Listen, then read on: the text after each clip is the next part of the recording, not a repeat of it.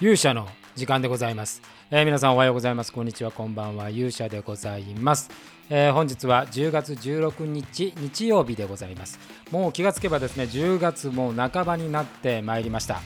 えー早いもんですね。もういよいよあのそうこう言ってるうちに11月がやってくるということでございますが、まあ、現在ですねあの魔界の方もですねまだ11月の初旬から稽古がねスタートするんで、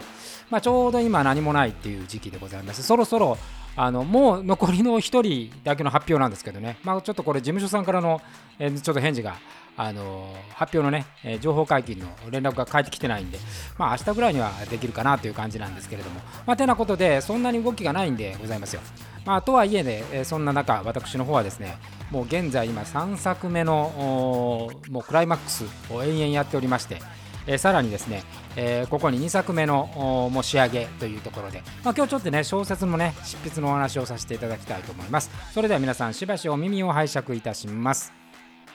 ということでございましてですね、まあ、私の中ではですね、まあ、一つの、えー、とビジネスで言うとね、えー私のキャリアの中で、まあ、一つ大きなあ柱になりつつある小説家という側面でございますけれども、えーまああのまあね偉そうに言ってますけど、まあ、昨昨年一昨年のねもしも徳川家康が総理大臣になったらが、まあ、売れただけなんでございますけど、まあ、そのもしもの第2作ということでね一応もしもシリーズということで、えー関ヶ原を舞台にしたもうあのアマゾンでですねタイトルが出てしまっているのであのまあこれ言ってもいいと思うんですけどももしも彼女が関ヶ原で戦ったらというのが2作目のタイトルでございます、えー11月30日ねアマゾンではえー発売ということで今予約を受付中というところなんでございますけれど、まあ、実際はですねまだ本が刷られているような状態ではなくてもうその仕上げの仕上げという状態ですね。まだあのこう今編集の尾本さんが最後の原稿のねえ修正を加えていただいているところで、えございます。まああの前作のね、もしも徳川家康が総理大臣になったら、まあ、コロナっていうのがすごくあったんで、まあ、コロナとまあ現代のその政治状況にまあ歴史の英雄特に家康以下、まあ、歴史オールスターズみたいなのをぶつけるっていう、まあ、そういう破天荒な設定であったんでございますけど今回はそういうこう破天荒な設定ではございません。まあ、ただ、えー少し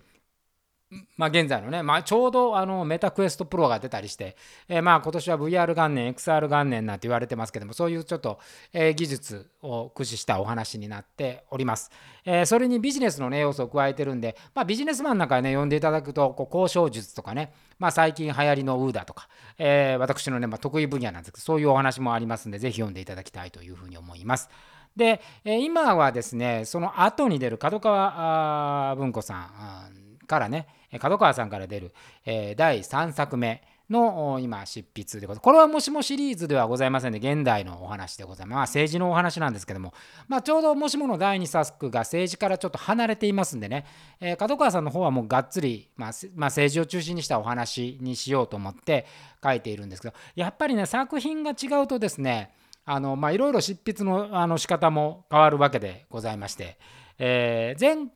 まあその第2作目の時はねここでもちょっとお話したと思いますけどそれこそあの、えー VR のお話だったんでねあの私のあのクエスト2、ね、メタクエスト2を使いながらですね、えーまあそこの、ね、仮想空間を作って、まあ、仮想のこう働くそのワークステーションを作ってですね、えーまあ大きな画面を3つぐらい使って、えーそこの中にこう戦場のねあの戦場というかお墓だったと思うんですけど、まあ、そのまあなんなんていうんですかね歴史を感じさせる構築物の中で、えー仕事をするというような関係形でやっていたんですけども今回はあのそういう形をとっておりませんで、えーまあ、ちょっとねあの使っているその入力する PC もですね、えー前回は Mac を使ってたんですけど今回は Windows 使ってるんで違うものを使ってるんですけれども、ま、これねなんて言ったらいいんでしょうねやっぱりこう気持ちを変えてというかあの作品によってこうあの気持ちよく あの書けたり書けなかったりするわけなんで、まあ、ちょっと気持ちを変えようというところで入力デバイスを変えるっていうね、えーところなんですよね。でこう魔界なんかは、まあ、台本書いてもですねその後こう全員で共同作業をするっていう形でで最後お客さんに届ける時っていうのは全,、まあまあ、むしろ私の手はだいぶ離れているっていう状況になるわけですけども小説っていうのはもう本当に孤独な作業なわけでございます。えずっとこう、まあ、言えば書いてるのは一人なんでね一人でずっと仕事をねしていかざるを得ないわけでございますよ。でまあそのから編集の方とのやり取りという形で形でやっていきます。まああの今回もねもしもはえー、尾本さんと一緒にやらせてもらったんですけども、まあ、前回の淡路君の、まあ、上司にも当たりまして原則的にはですね同じようなやり方でもう本当にあのちょっと書いては読んでもらってちょっと書いては読んでもらってまあ第一のあの読者というような形で、え、やっていただきましてまあそういう意味では非常にサポーティブにねあのやっていただいて、まあ、その中でこうあの編集者のっていうか、まあ、まあ、編集者であり第一の読者の、え、感覚をこちらにもらいながらですね、えー、書き進めていくというやり方をしていたわけでございます。まあ、その中でね、VR なんかも使いながら、まあ、本当に VR 空間のお話なんで、えー、そういうことも体感できて、自分なりには良かったんですけども、まあ、第3作目になったらまたそれが違って、第3作目は実はそのもしもとほぼ、なんですかね、えー、同じようなあの形でこう並行で進めていたわけでございますけれども、え、途中でですねあの私の方が旗とこう、えー、筆が止まってしまいましてですね多分ちょっと寝てしまったんですよね。まあその間にちょっとこう体調崩したりっていうかいうのもあったんで、え、すけれども、まあ、ちょっと書けなくなったっていうのが実際のところでですね、えー、なかなか筆が進まないという感じでもう本当に苦戦してもしもシリーズはそういう意味ではそんなにこう苦戦するっていうことがなくてですね一旦書き出すとまあお尻までスーッといけたっていう感じなんですけれども、えー、こちらの作品はですねなかなかやっぱりこう筆が進まないっていうところが続いておりましてでやっぱりこうあの何でしょう仕事なんですけど創作をするっていうのはまあ例えば普通のこうこなす仕事っていうかねまあ、デスクワークっていうのは大体時間の計算が立つわけですよ。例えば1時間だったらこれぐらいの処理ができる。まあ例えば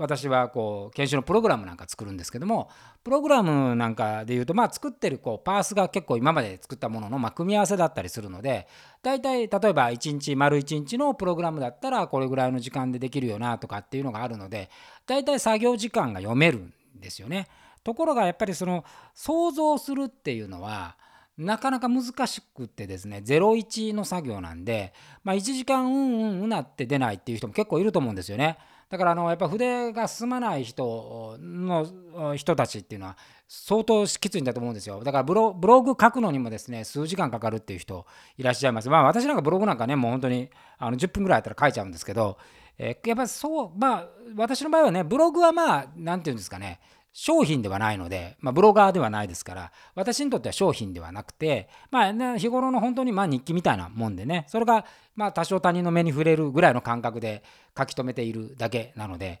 えー、そういう意味ではですね気軽なんですよ。でまあ脚本も大変なんですけど脚本はまあ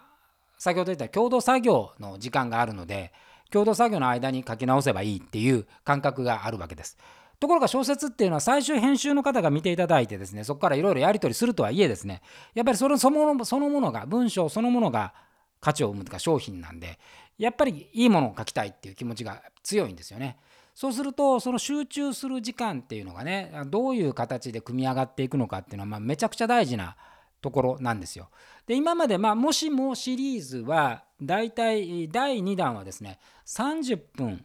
とか45分の単位ぐらいで、えー、時間を、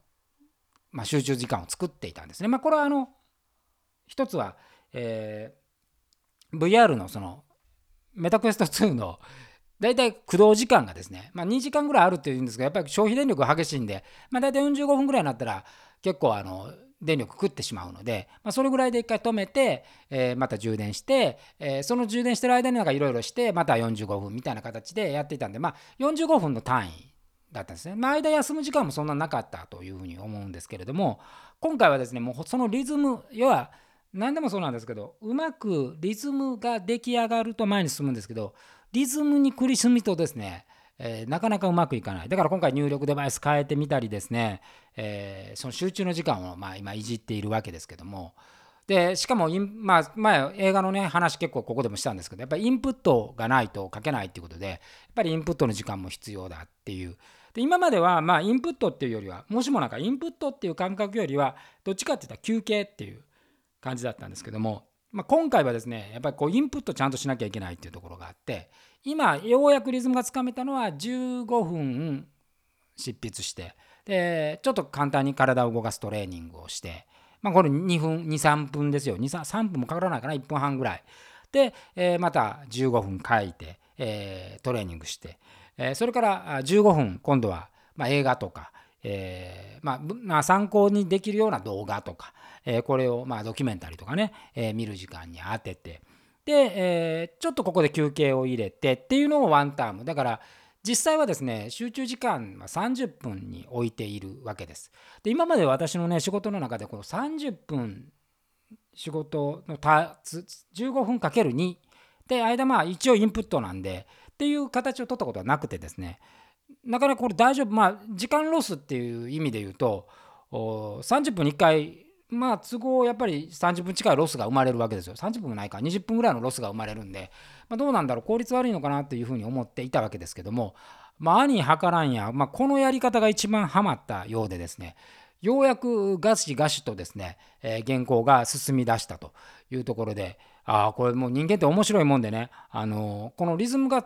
一旦つかめると物語が駆け出すという。えー、まあもちろん後半になってきてるんで筆が乗るっていうのはあるんですけど今回ねやっぱりこうもしもなんかもう最後クライマックスあたりは筆がノリノリだったわけですけども今回は筆が乗るっていう感覚ではなくてもうほんと一つ一つを超えていくっていう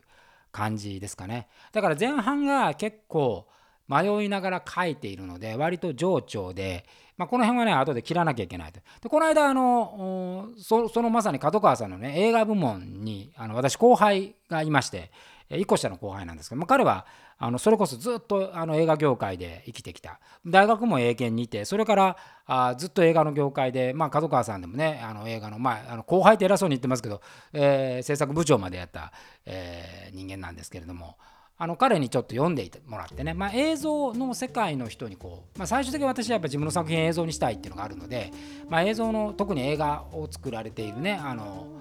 専門家の人に読んでもらったらどうなら感じかなと思って読んでもらってアドバイスもらったんですけども結構ね今あの角川さんの、まあ、編集者さんまたこうつばってるねこのお話も出てくるかもしれないんですけど、まあ、現状まだお名前は出さないんですが編集長なんですけども、まあ、かなり忙しい方のようでございましてですねあの私と違うも大大物大大物って変だ大物大物小説家の方の担当なのでちょうど多分それが重なっている感じでですね